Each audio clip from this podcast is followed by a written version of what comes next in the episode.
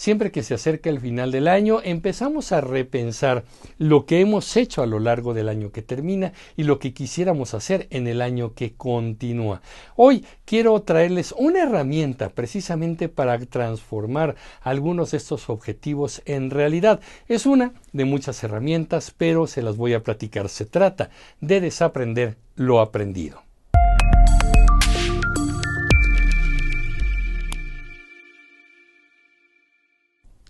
Y qué difícil resulta, ¿verdad? Así como muy fácil estos coaches y estos motivadores que dicen, es que tienes que desaprender lo aprendido, lo que ya sabes, ignóralo, mándalo a un cajón. Sí, las metáforas son bonitas, pero en realidad ¿Cómo se hace eso? Si eh, cuando lo que hemos aprendido se ha arraigado fuertemente en nuestro ser, en nuestra mente e incluso en nuestras emociones. Lo que ya sabemos, lo que aprendimos, la forma en la que pensamos, la forma en la que reaccionamos, muchas veces son mecanismos ya automáticos que funcionan de una manera inconsciente y que nos hacen tomar decisiones, eh, tomar un camino, reaccionar ante ciertas circunstancias desaprender lo aprendido no es fácil, porque en algunos casos vamos a desaprender cosas que tal vez nos va a resultar doloroso dejarlas a un lado, porque eran unas creencias, o era alguna tradición, o era un pensamiento que algún ser querido nos dio con todo el amor, pero que en este momento ya no nos funciona. Desaprender lo aprendido implica, primero que nada, empezar a preguntar. Si ustedes me han visto a lo largo de estos años en Comunicreando, saben que una de mis herramientas favoritas para empezar a desterrar algunos mitos, algunos pensamientos, algunos conceptos incluso con los que no podemos estar de acuerdo es empezar a preguntar. La pregunta es la mejor herramienta. Y aquí creo yo que lo que primero que tenemos que hacer, empezar a preguntarnos si vale la pena pensar como estamos pensando, si vale la pena eh, andar el camino que estamos andando, si vale la pena, en fin, muchas cosas. Y hacia dónde nos ha llevado esto. Por ejemplo, eh, en el caso de algunas personas que ya están inconformes con el área de trabajo en la que se están desarrollando, bueno, es probable que el pensamiento cotidiano sea pues no te gusta ese trabajo, te hace infeliz ese trabajo, pero mira, como quiera que sea, te está dando un ingreso seguro y mejor cuídalo y no andes pensando en cambiarte de él. Aquí las preguntas fundamentales sería, ¿realmente está valiendo la pena en mi salud emocional, en mi salud física, en la satisfacción que tengo en la vida este trabajo? Número dos, y hay que pensarlo como debe de ser, ¿realmente vale la pena monetariamente ese trabajo?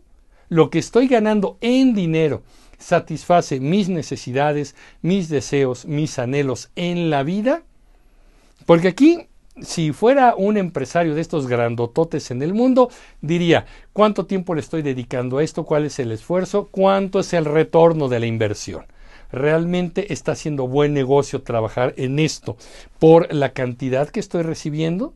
Vale la pena. Y se nos ha metido mucho, nos han enseñado que no es bueno aspirar a tener mayores ingresos o tener una mejor calidad de vida. No, no, no. Es perfectamente válido, incluso justo y necesario aspirar a un mejor salario, a un mejor nivel de vida. Y la siguiente pregunta, bueno, si yo quiero salirme de aquí y mejorar mi trabajo o mejorar mi esquema de vida, ¿Qué necesito? ¿Qué herramienta necesito? A lo mejor ya tengo todo lo necesario o a lo mejor no. A lo mejor si quiero ascender de puesto, necesito estudiar ciertas materias o ciertas áreas de estudio de mi trabajo para que yo pueda ascender de puesto y ganar un mejor salario. O a lo mejor voy a poner un negocio ¿Qué tanto tengo para poner un negocio? No solo hablo de dinero, de conocimientos, de venta, de diseñar mi negocio. ¿Qué tanto está el mercado apto o listo para eso que quiero yo vender? ¿Me explico? ¿Quiero ser un profesionista independiente? Bueno, pues ya he diseñado mi marca personal ya tengo las herramientas para vender y ofrecer adecuadamente lo que hago, tengo las relaciones públicas necesarias para ir con clientes potenciales y decirles, miren, estoy haciendo esto, yo te puedo asesorar, te puedo ofrecer estos servicios. Sí, me explico, las preguntas son las que permiten justamente el reinventarnos y empezar a trabajar en estos elementos que son muy interesantes. Desaprender lo aprendido a veces puede generar miedo porque entonces caemos en este tema de que si voy a poner un negocio o voy a ser un profesionista independiente ya no voy a tener el salario que estaba recibiendo, que era poco, que era insatisfactorio, pero estaba ahí cada 15 días.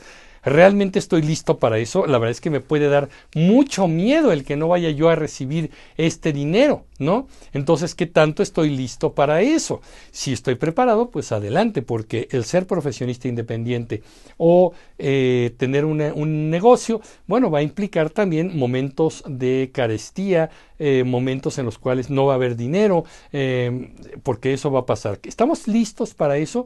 Bueno, esto es importante. Si yo quiero transformar mi persona hacia otros ámbitos y empezar a hacer relaciones públicas, bueno, las preguntas es ¿qué necesito?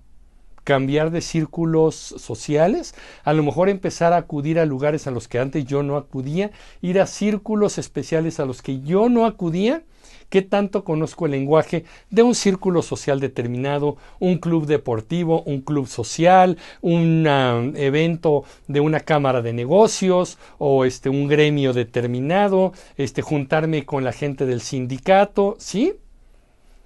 ¿Qué tengo como herramientas para reaprender muchas cosas? Y aquello que me estaba impidiendo, no puedo, no tengo, es que no sé, hay que irlo desterrando poco a poquito. Da miedo, sí, probablemente a la primera no nos salen las cosas, pero la idea es justamente tener esas herramientas para emprender. Una buena noticia es que si no sabemos algo, si somos ignorantes en algo, ¿qué creen?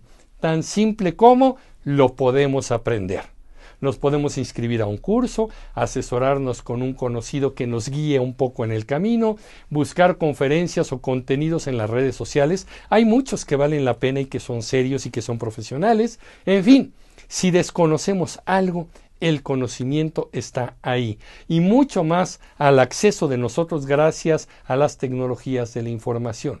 Si no somos hábiles en algo, pues tenemos la buena noticia de que podemos empezar a practicar, a practicar, a practicar, a practicar hasta obtener la maestría, eh, el expertise en eso.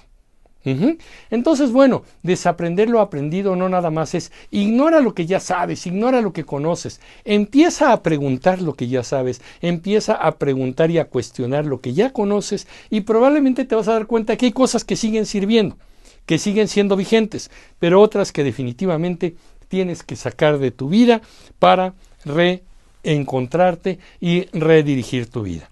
¿Qué les parece? Creo yo que este es un buen inicio para que eh, hacia este fin de año pues empecemos a platicar un poco sobre para dónde quiero dirigir mi vida y sobre todo que quiero mejorarla, mejorar las condiciones y yo sentirme más satisfecha, más satisfecho con mi vida.